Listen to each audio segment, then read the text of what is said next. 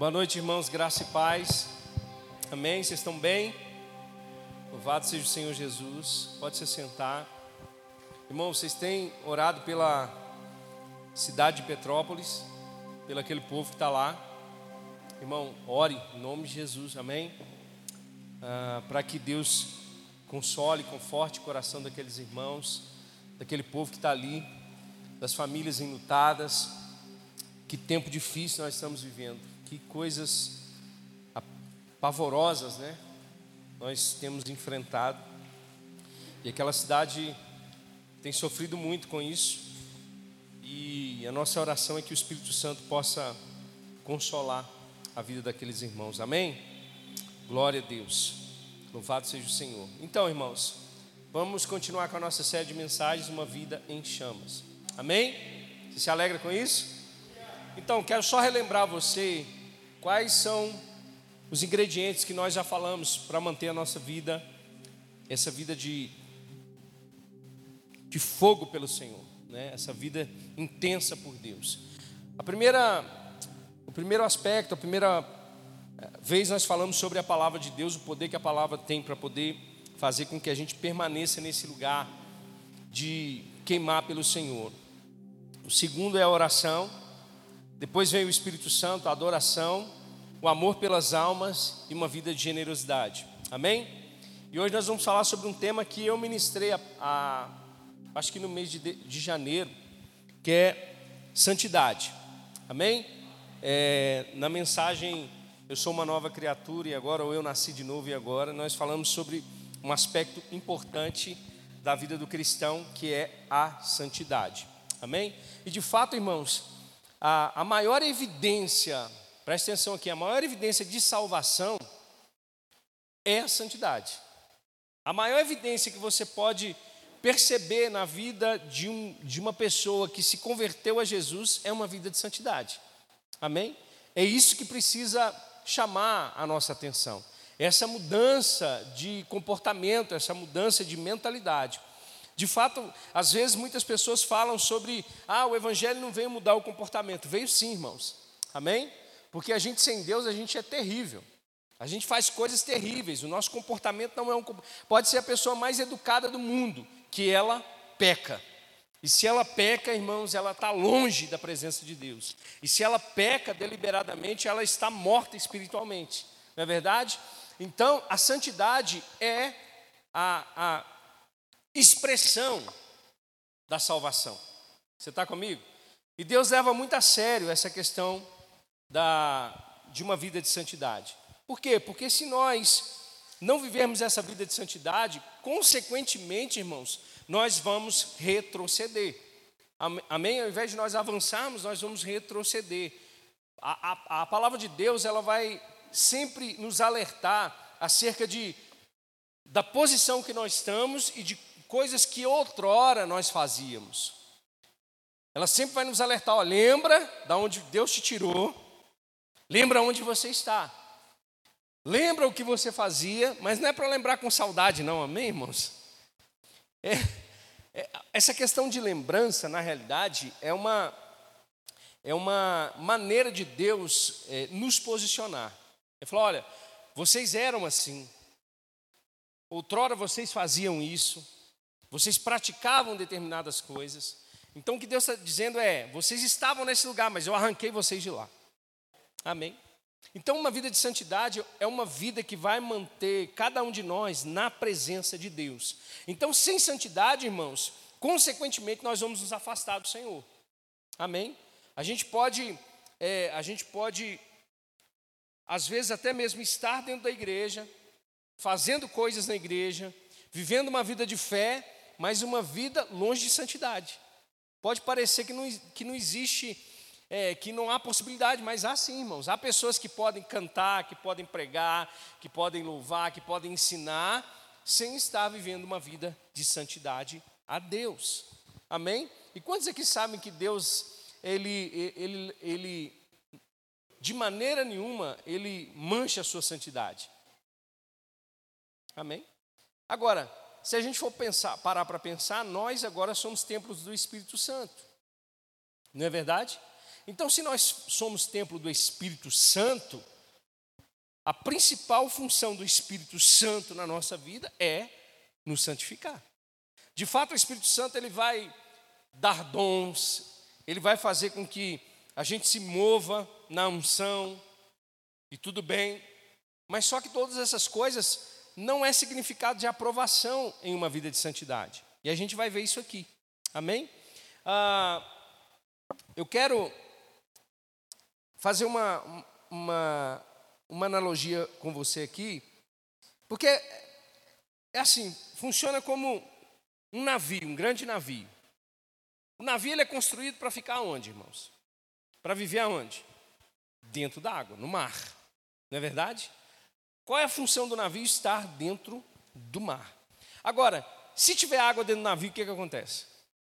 Ele afunda. Não é verdade? A mesma coisa é a nossa vida. Nós nascemos para viver no mundo, irmãos. Porque tem gente que pensa que santidade é se excluir do mundo, é se isolar do mundo. Eles levam para um extremo tão grande que eles acabam se é, isolando de todo mundo. A gente tem muito isso, na realidade, quando a gente se converte, né? Talvez seja uma, um mecanismo de defesa, porque o que, que acontece? Quando a gente se converte, a primeira coisa que a primeira característica daquele que se converte, quer dizer, não é uma primeira característica, mas é uma característica constante, é fugir das tentações. Então a pessoa normalmente vai fazer o quê? Poxa, eu, eu entendi que a minha vida era uma vida de pecado, era uma vida de, de depravação total, então eu aceitei a Jesus. O Espírito Santo veio morar dentro de mim, então agora não é qualquer lugar que me cabe.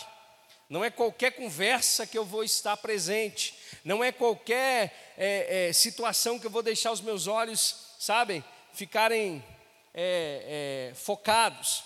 E às vezes a gente acaba indo para um extremo e se isolando. De fato, talvez seja um mecanismo para a gente se proteger por um tempo, mas nós precisamos entender que, como o navio foi criado para a água, a gente também foi criado para o mundo. Só que de uma forma completamente diferente. Ou seja, agora o mundo já não está mais em nós. Amém? Sabe aquele, aquele negócio? É, a gente às vezes fala muito isso, né? Deus tirou o povo do Egito, mas o Egito não saiu do povo. não é isso? John Wesley fala isso. A conversão, ah, o John Wesley, não, não. A conversão tira o cristão do mundo. A conversão tira o cristão do mundo. Mas a santificação tira o mundo do cristão. Amém? Então o que nós precisamos entender é que Deus, Ele deseja e é a vontade dele que a gente viva uma vida de santificação, uma vida que vai glorificar a Deus. Obviamente, irmãos, na nossa trajetória cristã, nós vamos eventualmente errar muitas das vezes, eventualmente nós vamos pecar, e eu digo para você, eventualmente, amém? Porque por outro lado, muitas pessoas pensam assim: já que eu fui salvo pela graça de Deus e as minhas obras e tudo que eu fiz não valeu de nada, ou seja, não foi por aquilo que eu fiz, então eu posso viver a minha vida como eu desejo, como eu quero, eu posso continuar fazendo as coisas que eu fazia antes. E na realidade, irmãos, isso é um outro erro.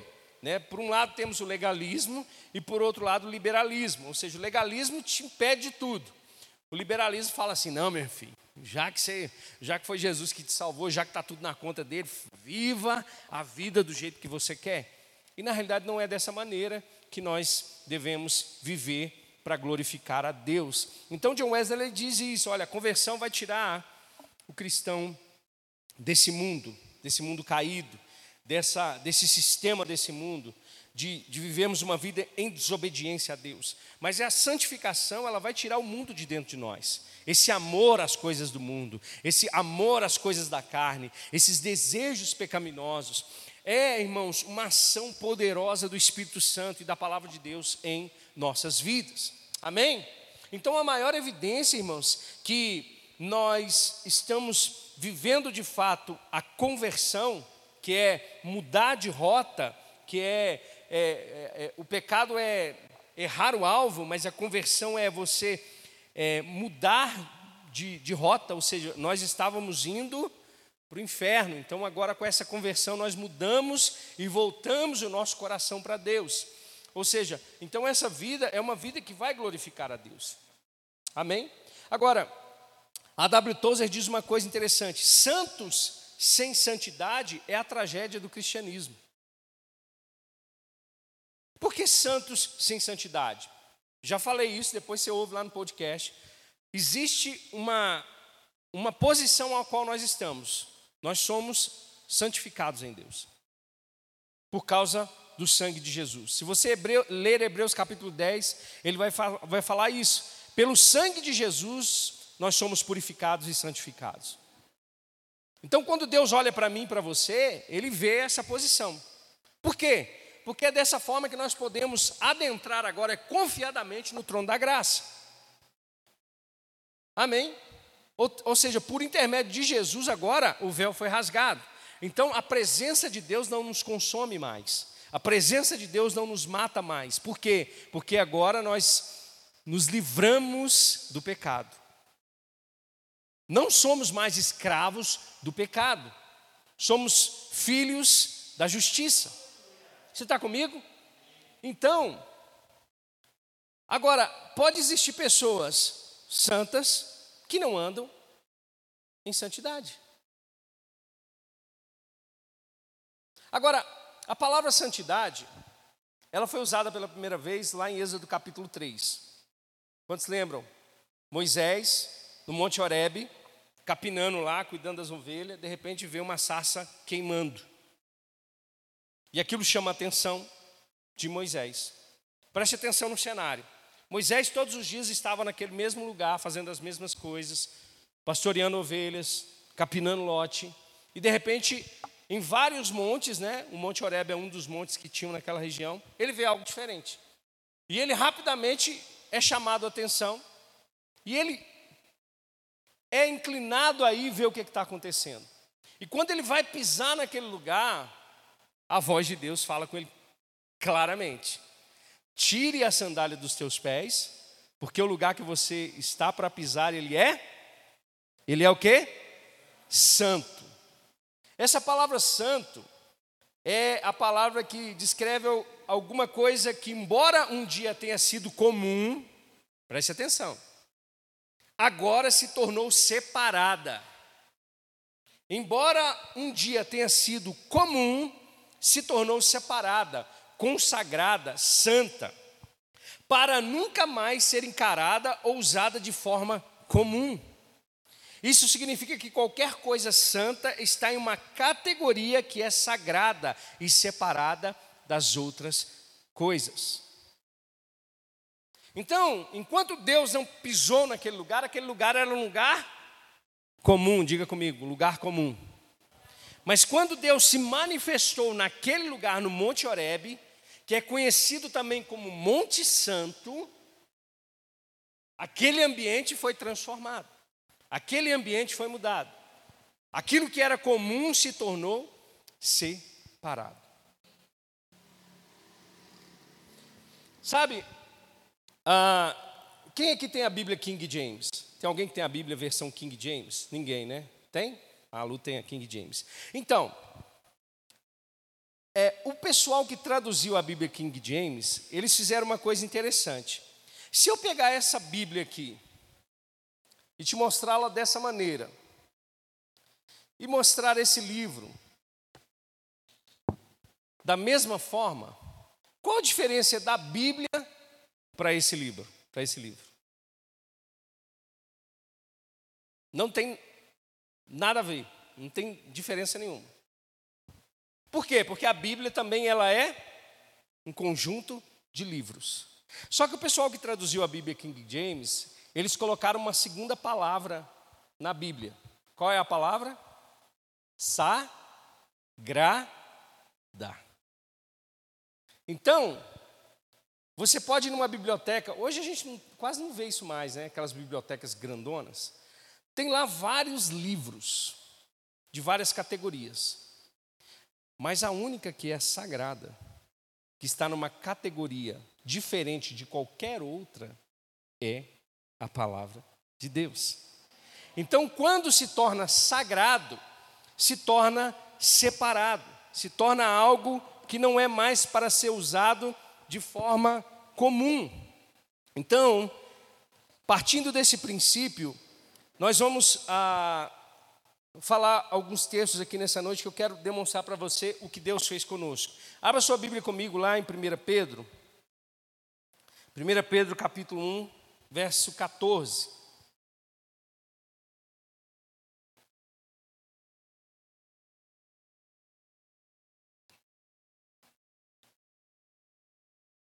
Primeira Pedro capítulo 1, verso 14. Olha só que interessante. Pedro está discorrendo aqui para a igreja, falando algumas coisas para a igreja, e ele diz assim, a partir do verso 14: Como filhos obedientes. Note que Pedro já mudou a nossa categoria. Éramos filhos da desobediência. Agora, Pedro diz: como filhos obedientes, não se deixem amoldar pelos maus desejos de outrora. Ou seja, Pedro está dizendo para nós, agora como filhos obedientes, agora como uma categoria diferente. E eu vou dizer para você, não é que nós somos seres superiores, amém? Quero que você entenda isso.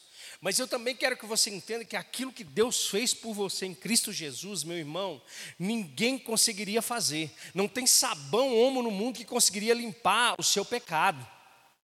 O sangue de Jesus fez isso por mim e por você.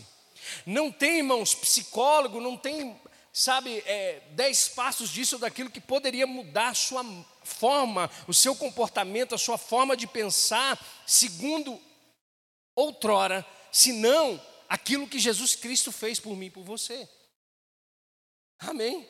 Então, Pedro está dizendo: olha, o nosso padrão agora, a nossa categoria agora são de filhos obedientes que não se deixam mais se amoldar pelos maus desejos de outrora, quando nós vivíamos na ignorância. Mas assim como é santo, assim como é separado, assim como é consagrado, assim como não é mais, não é comum, assim como é santo, aquele que os chamou, sejam santos vocês também em tudo o que fizerem. Assim como aquele que os chamou é santo, sejam também vocês separados, sejam também vocês consagrados, sejam também vocês santificados, sejam também vocês não mais comuns. Você está comigo? Deus tem expectativa em nós. A maior resposta que nós podemos dar à salvação de Jesus, irmãos, é viver segundo a vontade dEle. É, é viver segundo a verdade, é viver segundo a palavra, é viver uma vida de santidade. Então, olha só, Pedro diz: Sejam santos vocês também em tudo o que fizerem. A Bíblia não deixa, irmãos, é, brechas para nós, sabe, darmos aquelas escapadinhas. Na realidade, o Evangelho, ele, ele quebra qualquer desculpa nossa, qualquer desvio de conduta nossa. Ele sempre vai ter uma resposta. E eu vou dizer para você, independente de qualquer situação, até nas tentações, Deus nos dá o escape. Você está comigo? O problema todo, muitas das vezes, irmãos, é que nós não somos vigilantes. Nós permitimos que as tentações acabem se tornando o pecado na nossa vida. Porque ser tentado não é pecado, amém, irmãos? Você, pode, você consegue entender isso? Porque se fosse pecado, Jesus tinha pecado, porque ele foi tentado em tudo e não pecou. Então a tentação vai bater na nossa porta o tempo inteiro. Talvez na sua vida de forma diferente da minha, provavelmente vai ser, porque eu sou tentado em áreas que você talvez não seja. Então não tem como mensurar nível de tentação. Não tem como mensurar esse tipo de coisa. O que tem como mensurar é como nós estamos respondendo aquilo que Deus fez por nós. Amém? Então, Pedro está dizendo: olha, tudo que vocês forem, forem fazer precisa de santidade, precisa ser consagrado. Pois está escrito: sejam santos, porque eu sou santo. Agora, olha só, uma vez que vocês chamam Pai aquele que julga imparcialmente as obras de cada um, portem-se com temor durante a jornada terrena de vocês. Essa palavra portar é viver, é, é, sabe, é ter um comportamento transformado pela palavra de Deus. É ter a nossa postura transformada. Sabe, irmãos, é viver realmente nos padrões da vida de Jesus. Ah, pastor, isso é impossível. Irmão, se a própria palavra de Deus está dizendo para nós, para vivermos dessa maneira, nós precisamos nos desarmar para isso. Ou seja, é buscar realmente, existe um esforço da nossa parte em viver a santificação, em viver a santidade. Pois vocês sabem que não foi por meio de coisas perecíveis como prata ou ouro que vocês foram redimidos, olha só, mais uma vez, Pedro lembrando, da maneira vazia de viver. Então, para Deus, o mundo vive de maneira vazia. As pessoas se preenchem com tantas coisas, na é verdade. A gente vai ver pessoas buscando ser preenchidas é, por, por, bens materiais, por, por relacionamentos, ah, por, por, dinheiro, é, satisfação, desejos da carne. Foi isso que Satanás ofereceu para Eva.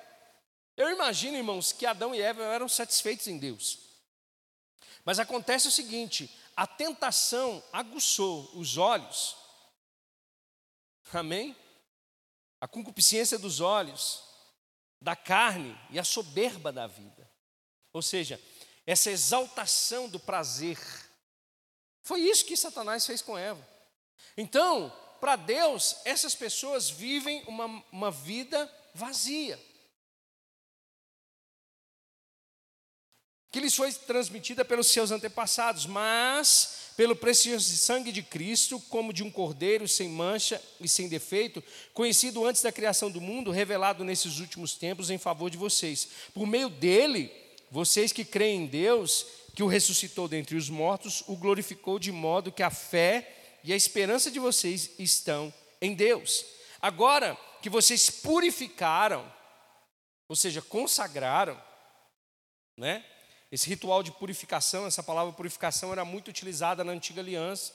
Né? Os sacerdotes precisavam se purificar. O que era isso? Era uma maneira de se limpar exteriormente para entrarem no serviço a Deus. Então a Bíblia está dizendo que essa purificação ela foi feita dentro de nós agora. Agora que vocês foram purificados, ou purificaram a vida de vocês pela obediência à verdade, visando ao amor fraternal e sincero, amem sinceramente uns aos outros de todo o coração, pois vocês foram regenerados. Essa palavra regenerar significa nascidos de novo. Vocês foram transformados instantaneamente. Vocês foram santificados instantaneamente quando o sangue de Jesus veio sobre a vida de vocês. Você está comigo? Agora, é impressionante, irmãos, porque a gente, a gente pode muitas das vezes se enganar, achando que ah, Deus não está não, não tá vendo a nossa vida, Deus não está olhando para nós, Deus não está vendo que muitas das vezes nós ocultamos ou tentamos ocultar pecados, ou que a gente não, sabe, a gente acha que, poxa, dessa aqui, é, acho que essa aqui, Deus passou batido.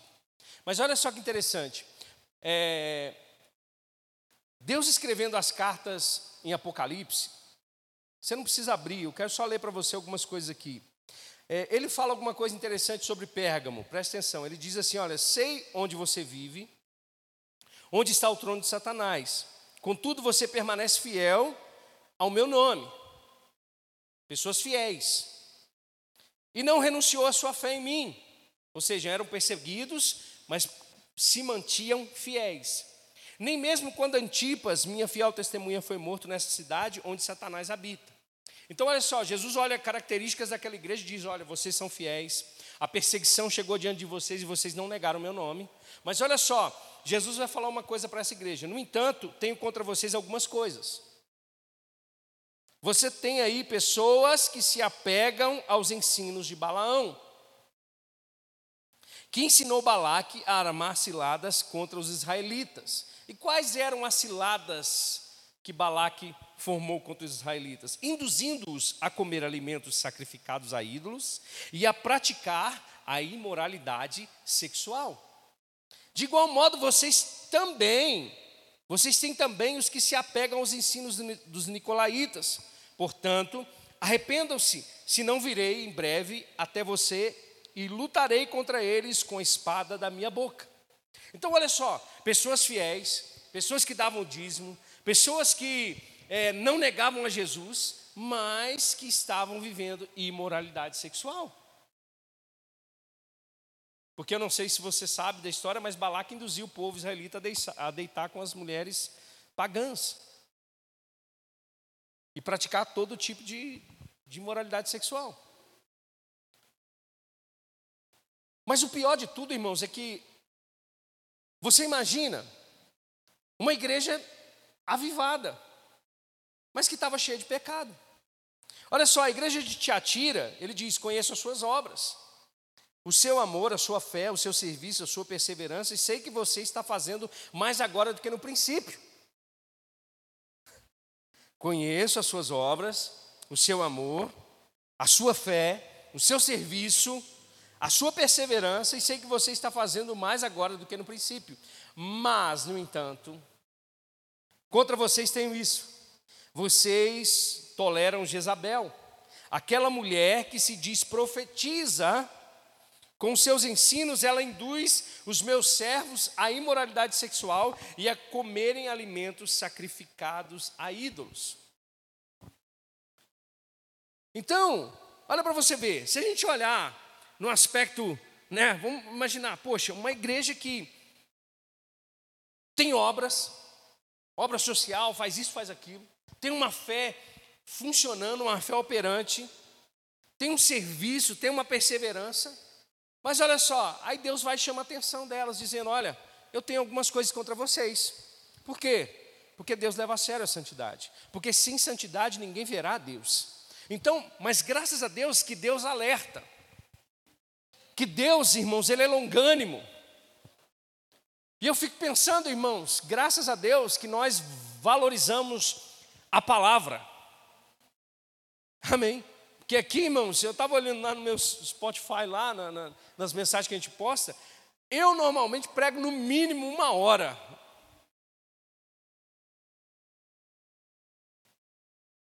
Agora, isso só vai adiantar na minha e na sua vida se a gente praticar. Se a gente perceber, irmãos, que Deus está comunicando coisas conosco que Deus está ligado, irmãos, com as antenas ligadas para nós. Que existem áreas da nossa vida, talvez, que precisam ser mudadas, transformadas, ser ajustadas pelo poder da palavra. Deus não quer, irmãos, que você, sabe, seja alcançado no, no finalzinho do segundo tempo, não. Deus quer que você viva uma vida gloriosa aqui nessa terra, uma vida de santidade, uma vida que glorifica a Deus, uma vida que exalta ao Senhor, uma vida de fato que vai demonstrar essa salvação numa vida de santidade. Então a conversão ela tira o cristão do mundo, mas a santificação ela vai tirar o mundo do cristão. Sabe, irmãos, em falando sobre sobre essa questão de santidade, é, graças a Deus que na palavra o Senhor ele não deixa nada encoberto, amém? Deus ele não esconde as coisas debaixo do, do tapete, né? A gente vai ver muitos homens de Deus, a gente vai ver muitas pessoas usadas por Deus, mas que caíram em pecados, amém? A gente conhece a vida de Davi, por exemplo, que é um homem segundo o coração de Deus, mas que adulterou. Obviamente ele se arrependeu do seu pecado e foi perdoado por Deus. Graças a Deus que Deus nos perdoa. Deus ele nos dá a chance, irmãos. Pode ser através da palavra. Eu imagino, irmãos, que Deus está o tempo todo falando para a gente. Quer seja em atitudes, quer seja em, em, frases, em até irmãos com as coisas desse mundo, até com uma árvore Deus pode falar para você que você precisa alinhar algumas coisas na tua vida. A gente precisa estar atento. E Deus não deixa escondido essas coisas justamente para que a gente perceba a nossa fragilidade e para que a gente corra para Deus. Eu quero dizer para você, ah, pastor, meu Deus, agora o senhor está falando sobre essa questão de santidade, eu sou deficiente nessa área, eu peco nessa área. Eu estou dizendo para você, corre para Deus, corre para o Senhor. Lá em Hebreus 4, a partir do verso 12, a Bíblia vai dizer que nós devemos entrar confiadamente, ousadamente, diante do trono da graça de Deus, diante do trono da graça. E nesse lugar nós alcançamos socorro ou graça em tempo oportuno. Normalmente na Bíblia, trono significa juízo, mas trono em Hebreus capítulo 4 é socorro. Deus, eu estou sendo tentado nessa área. Entra diante do trono da graça confiadamente e Ele vai te dar socorro. Agora, engraçado, eu estava falando com a Adri sobre a. Eu estava estudando, e eu quero te incentivar depois a comprar esse livro, se você quiser, Uma Vida em Chamas. É um livro fantástico, irmãos, é um livro que nos ensina muitas coisas. E o, e o, e o autor, ele, ele usa a, a igreja de Corinto como exemplo.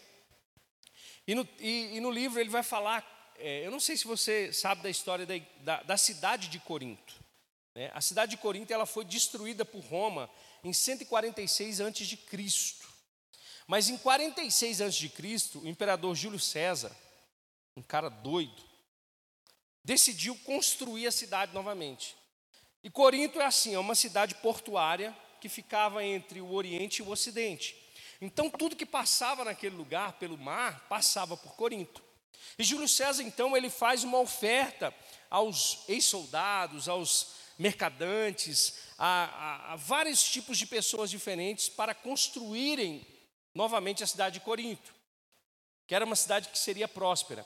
Agora, o problema é que esse Júlio César, ele, ele se considerava é, que ele era descendente da deusa Afrodite que é a deusa do sexo. Então, quando essa cidade ela é construída novamente, ela já é construída com um templo gigantesco para a deusa Afrodite, uma deusa do sexo.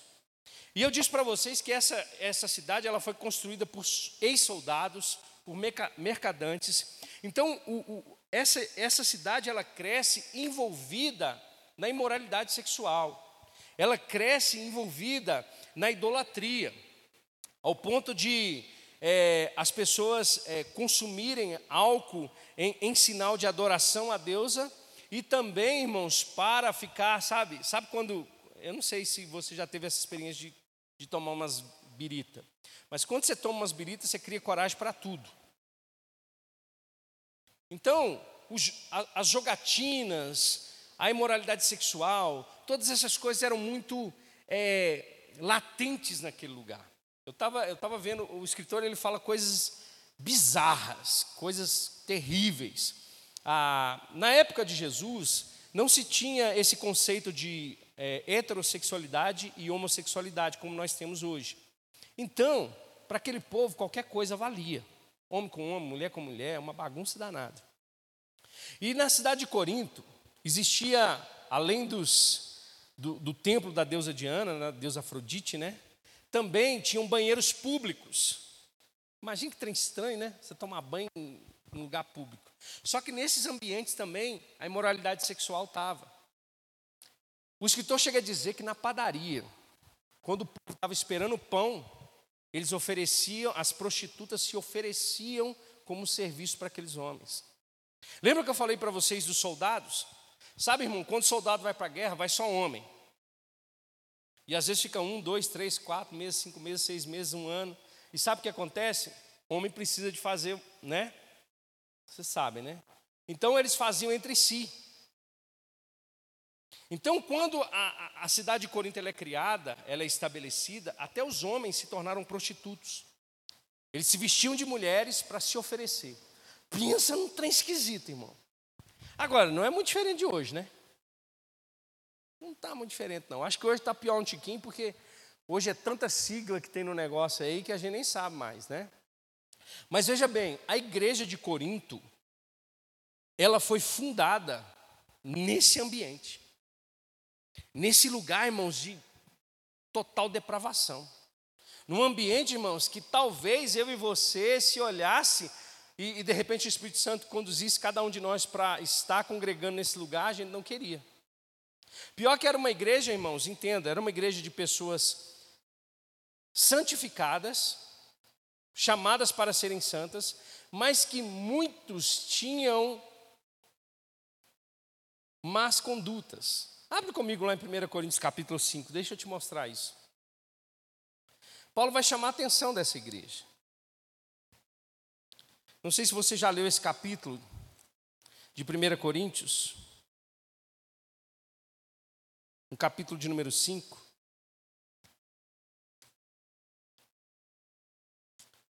Paulo, ele fala dessa igreja, ele fala com carinho dessa igreja, ele diz assim, olha, a igreja de Deus não está ainda no capítulo 5 não, só quero te mostrar, a igreja de Deus que está em Corinto, aos santificados em Cristo Jesus, chamados para serem santos. Olha só, essa é, é isso que Deus vê. Só que olha só, lá em 1 Coríntios capítulo 5, a Bíblia vai dizer assim, por toda parte, olha só irmãos, se ouve que há imoralidade entre vocês. Ou seja, Deus plantou uma igreja naquele lugar, Deus separou um povo naquele lugar, mas mesmo assim tinham pessoas que ainda estavam vivendo de forma errada. E Paulo vai dizer o seguinte: olha, por toda parte se ouve que há imoralidade entre vocês, imoralidade que não ocorre nem entre os pagãos. Jesus Cristo. Eu falei para você de um cenário da igreja eh, da, da cidade de Corinto e Paulo agora fala: está acontecendo aí coisa pior. Ao ponto de um de vocês possuir a mulher de seu pai. E vocês estão orgulhosos.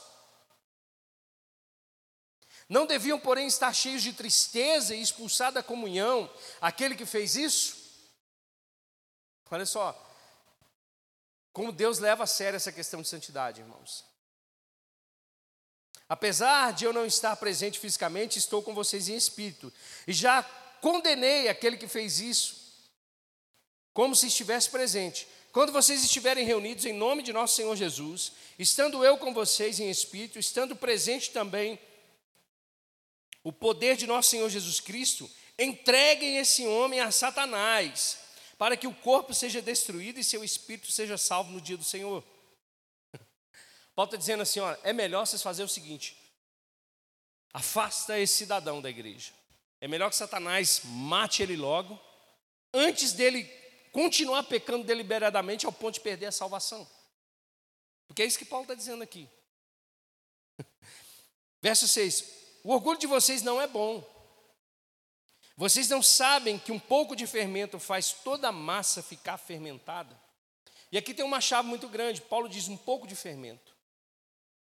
E às vezes nós percebemos que as coisas começam grandes demais e na realidade não.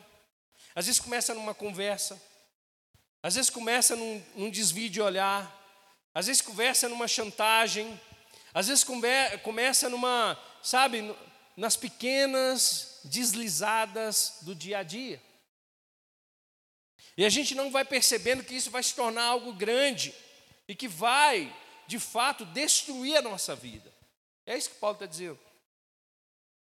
Ele diz: livrem-se do fermento velho, para que sejam massa nova, e sem fermento como realmente são. O que, que Paulo está dizendo aqui em outras, em outras palavras? Livra do pecado, se livra disso, se livra dessa velha vida. Vocês foram santificados, vocês foram transformados pelo lavar regenerador do Espírito Santo. Vocês foram lavados pela palavra, pela semente incorruptível da palavra de Deus. Então deixem de lado essa velha vida. Por isso, celebremos a festa não com fermento velho, nem com fermento da maldade e da perversidade, mas com os pães sem fermento, os pães da sinceridade e da verdade. Verso 9: Já lhes disse por carta que vocês não devem associar-se com pessoas imorais. Agora, olha só, às vezes a gente fala assim, Ih, então beleza, né? É o povo lá do mundo. Paulo não está falando de pessoas do mundo, Paulo está falando de pessoas dentro da igreja.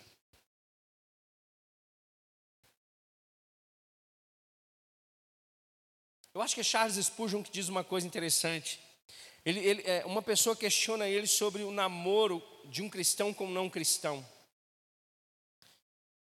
E ele disse assim, pra, ele fez uma comparação seguinte: olha, qual é mais fácil, eu te puxar para cima ou você me puxar para baixo? Evidentemente, quem está embaixo tem muito mais força. Eu vou ter que pegar todo o peso dessa pessoa e trazer para cima. Ou seja, o que Charles Spurgeon está dizendo é: tem coisa que não bate. Você vai tentar fazer namoro evangelístico e, e, e na realidade, não vai funcionar. Quantas pessoas você já viu na igreja servindo ao Senhor? Quantas pessoas você já já já não consegue mais ver do mesmo jeito? Elas já nem estão mais na presença de Deus. E não começa de uma vez só. Começa com uma escapadinha. Não, dessa vez eu não vou no culto, não. Eu vou dar uma passeada com os meus amigos. Não, eu vou numa, vou numa baladinha. Ah, mas é, é, é fulano de tal. Não estou dizendo que a gente não pode viver, não, irmãos. A gente deve viver sim. Só que a Bíblia está dizendo que a gente tem que estar atento, porque essas pequenas coisas, elas começam a corromper os bons costumes. Começa a roubar da gente a presença de Deus. A gente começa a dar liberdade para o pecado, liberdade para as, tentações, e a consequência disso é o desvio. Sabe, lá em 2 Timóteo capítulo 4, verso 10, põe aí para mim, amor. 2 Timóteo 4, 10. 2 Timóteo 4, 10. Olha só o que a Bíblia vai dizer. Pois Demas, amando este mundo, abandonou-me e foi para Tessalônica. Esse camarada, se você for olhar na Bíblia, era um cara que servia a Deus junto com o apóstolo Paulo. Era um cara que foi usado por Deus. Agora, você acha que ele simplesmente abandonou tudo de uma vez? Não, foi aos poucos. Ele foi deixando de lado a vida de santidade e se conformando de novo com as coisas do mundo. Por isso, Paulo diz: Demas, amando mais esse presente século, amando mais este mundo, me abandonou. E aí, voltando lá em, em 1 Coríntios capítulo 5, Paulo vai falar sobre isso. Paulo ele vai dizer que a gente não deve se associar com pessoas que vão nos conduzir para esse lugar de, de pecado. Você está comigo? Olha só. Verso 10 ele vai dizer: olha, verso 9: Já lhes disse por carta que vocês não devem se associar-se com pessoas imorais. Com isso, não me refiro aos imorais desse mundo, nem aos avarentos, aos ladrões, aos idólatras. Se assim fosse, vocês precisariam sair desse mundo. Porque as pessoas que não conhecem a Cristo, irmãos, elas dependem do perdão. Agora, o pior é você já ter conhecido, já ter sido, já ter experimentado coisas no espírito, já ter se alimentado da palavra de Deus e agora abandonar isso. Deixar uma vida de santidade para voltar a viver uma vida de pecado. Verso 11 vai dizer: Mas agora estou lhes escrevendo que não devem associar-se com qualquer que, dizendo-se irmão, seja imoral, avarento, idólatra, caluniador, alcoólatra ou ladrão. Com tais pessoas você nem deve comer. Lembra que eu falei para você que a cidade de Corinto era uma cidade que foi construída por ex-soldados, é, por mercadantes. Então, essas pessoas, elas tinham essas práticas especificamente. Com a prática da jogatina, nasceu o estelionato. É uns que queriam, sabe? Conseguir algo em cima dos outros. Tinham aqueles que furtavam, tinham aqueles que bebiam demais. Então, Paulo está dizendo: olha, com essas pessoas você nem deve sequer se assentar, comer. Você não deve se associar. Eu consigo entender, irmãos, que na realidade eu creio e entendo que o poder do Espírito Santo em nós é muito maior. Agora, a Bíblia, ela vai nos, nos ensinar e nos exortar a fugir dessas coisas. Então, se a Bíblia está dizendo para a gente fugir, a gente tem que tentar evitar, a gente tem que correr. É quando a situação acontecer, irmãos, é você estar tá esperto suficiente para perceber no seu espírito: opa, isso é cilada. Lembra da vida de José? Como é que chamava a mulher lá? Esqueci o nome da mulher de, do, do, A mulher de Potifar, como é que ela chama? Não fala o nome dela, não, né? Só mulher de Potifar, né? Lembra daquele negócio? José foi rápido em correr, em fugir. Olha só, 1 Coríntios capítulo 6. A gente já vai encerrar, tá? O verso 9 vai dizer o seguinte: Paulo vai dar uma relação de pessoas que não herdam o reino de Deus. Por que, que Paulo está querendo, está montando essa relação? Porque muitas dessas pessoas que estavam convertidas na igreja já foram aquilo. E o desejo de Paulo era que elas não voltassem a viver essas coisas. Então Paulo vai dizer o seguinte: olha, vocês não sabem que os perversos não herdarão o reino de Deus? Não se deixem enganar, nem imorais, nem idólatras, nem adúlteros, nem homossexuais, aqui diz homossexuais na NVI, mas provavelmente na sua está efeminados, passivos ou ativos, nem ladrões, nem avarentos, nem alcoólatras, nem caluniadores, nem trapaceiros herdarão o reino de Deus. Então Paulo está dizendo: olha, essas pessoas não herdam o reino de Deus. E ele vai dizer assim: olha, assim foram alguns de vocês. Paulo está dizendo, no passado, Paulo está dizendo: essa vida não cabe mais para você. Paulo está dizendo: olha, se você era caluniador, você não é mais. Se você é avarento, você não era mais. Se você era imoral, você não é mais. Se você era idólatra, você não é mais. Se você adulterava, em Cristo você não adultera mais. Você está comigo? Olha só, assim foram alguns de vocês. Paulo vai usar novamente a linguagem dizendo da purificação, daquilo que o sangue de Jesus Cristo fez por nós, daquilo que a palavra de Deus faz em nós. Ele diz: Olha, mas vocês foram lavados, vocês foram santificados.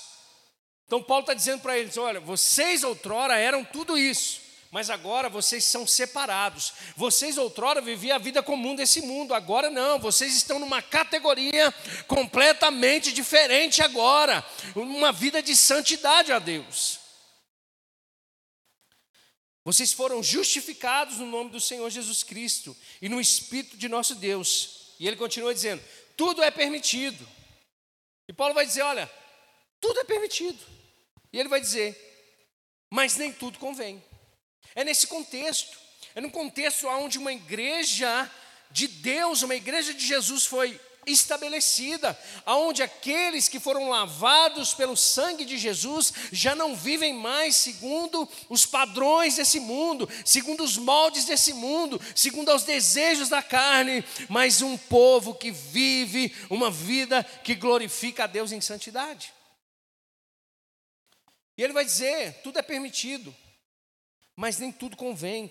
Tudo me é permitido, mas eu não me deixarei que essas coisas me dominem, porque essas pessoas eram dominadas por esses desejos, e tudo aquilo que te domina, você passa a se tornar escravo daquilo. Por isso que Paulo escrevendo aos Romanos diz que nós éramos escravos do pecado. Um homem sem Deus não consegue dominar o pecado, mas um homem em Cristo Jesus vive uma vida de santidade. Ele vai dizer assim: olha, os alimentos foram feitos para o estômago e o estômago para os alimentos, mas Deus destruirá a ambos. Por quê? Porque Paulo agora está dizendo sobre a vida no corpo.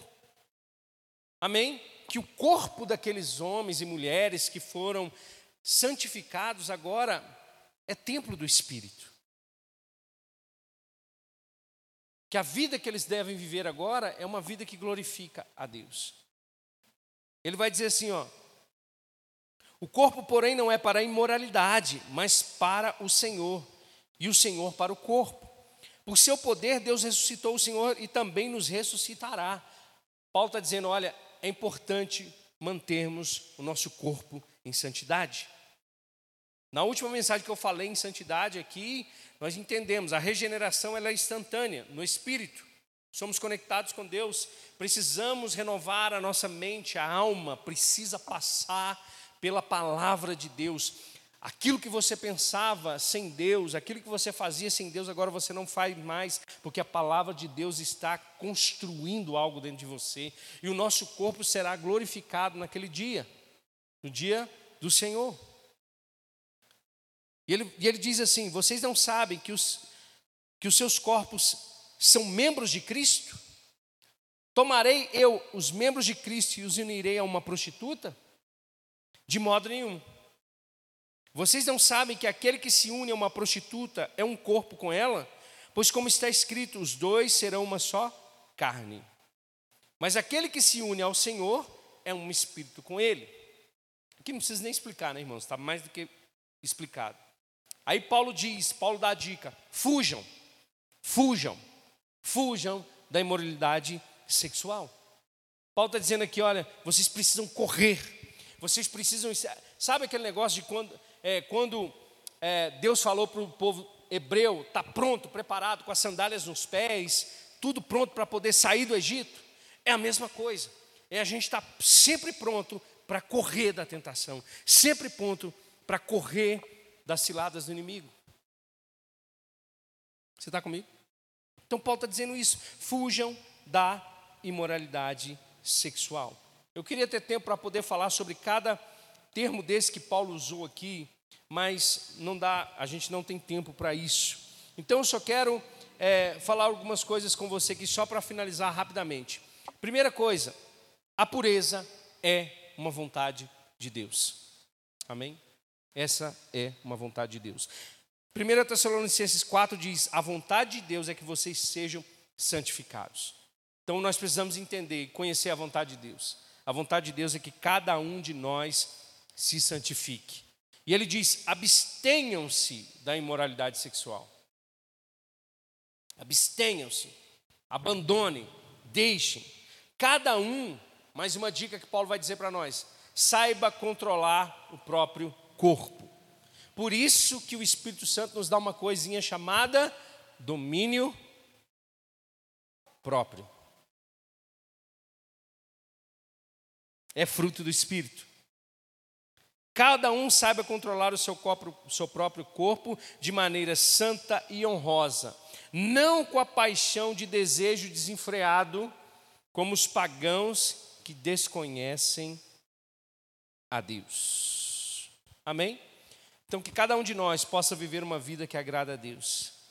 Que cada um de nós possa analisar os caminhos pelos quais estamos percorrendo. E se esses caminhos não se encontram armadilhas para que nós venhamos a cair no pecado. Que cada um de nós fuja das questões relacionadas a imoralidades. Que cada um de nós, ao abster, criemos barreiras contra tudo aquilo que vai tentar fazer com que a gente possa pecar contra Deus. Confessar pecado ainda funciona. Confessar tentação ainda funciona. Às vezes nós pensamos assim, Senhor, e eu não estou dizendo para você falar para qualquer pessoa, obviamente. Mas eu vou dizer para você: se existe um lugar onde o diabo perde legalidade, é quando você confessa. Tiago capítulo 5 vai dizer: confesse os seus pecados uns aos outros, e vocês serão curados. O que, que é isso? Obviamente não vai ser para qualquer pessoa que você vai falar. Mas você precisa, de alguma forma, em algum momento, falar que você sofre com determinadas coisas, que você vive determinadas tentações, que determinadas tentações te tornam fracos ao ponto de você cair recorrentemente. O escritor, ele diz assim, que uma certa vez um jovem chegou perto dele e falou: "Pastor, eu e a minha namorada nós nós estamos firmes na igreja, nós Sabe, estamos ah, com a nossa fé vivada, mas nós sempre caímos no sexo. Nós sempre estamos é, na fornicação, que é o sexo fora do casamento. E o pastor perguntou assim: Mas normalmente onde acontece isso? Ele disse: Normalmente é no apartamento dela quando a gente está sozinho. Ele disse: Então você não vai mais lá. É só você não ir lá mais. Se o ambiente está propício para você fazer isso, fuja. Aí ele falou: Não, pastor, mas não é assim também não. Não posso, não, ué. O que aconteceu? Desvio. Então a gente precisa estar atento. Amém? Deus sempre vai nos dar graça, irmãos. Deus sempre vai nos ajudar. Deus sempre vai estar pronto para nos socorrer no momento da tentação. Amém? Curva sua cabeça, eu quero orar com você. Pai, em nome de Jesus, nós ouvimos a tua palavra nessa noite e sabemos que a tua vontade é que vivamos uma vida de santidade, de santificação. Que nós não mascaremos, Pai, a nossa vida, a nossa vida de fé, a nossa vida de dons. Que nós não coloquemos isso como algo que valida a vida de santidade, se nós estamos ainda vivendo uma vida de pecado, Pai. Que nós possamos encontrar no Senhor esse lugar de socorro. Que cada um de nós aqui, Deus, possa compreender a importância de ter se tornado o templo do Espírito Santo. E a função do Espírito Santo é nos santificar. E a função do Espírito é trazer clareza, é trazer luz, é trazer à tona, Pai, aquilo que entristece o teu coração. Nós não queremos ser uma igreja, Deus, que vive de aparências, mas uma igreja de fato que glorifica o teu santo nome, Pai. Que cada um de nós, nos aspectos que precisamos ser transformados, possamos ser tocados pela tua palavra que nos lava, que possamos ser tocados pela unção, Deus. Que cada um de nós possa ter coragem de dar nome aos pecados, confessar os pecados. Que nós possamos, Pai, buscar socorro se nós estamos afastando do Senhor por causa dessa vida de pecado, Pai. Nós sabemos que a tua santidade ela não é manchada, que a tua santidade não é maculada, Pai. E nós queremos de fato viver na tua presença, Senhor. Assim como aquele monte, ele foi separado, ele foi consagrado, que cada vida nesse lugar possa ser separada, possa ser consagrada.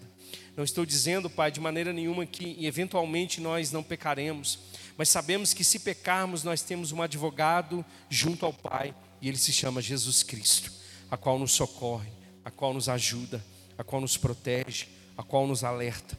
Essa é a minha oração nessa noite, Deus, sobre a vida de cada irmão, em nome de Jesus. Amém? Tem alguém aqui que quer confessar Jesus como Senhor nessa noite?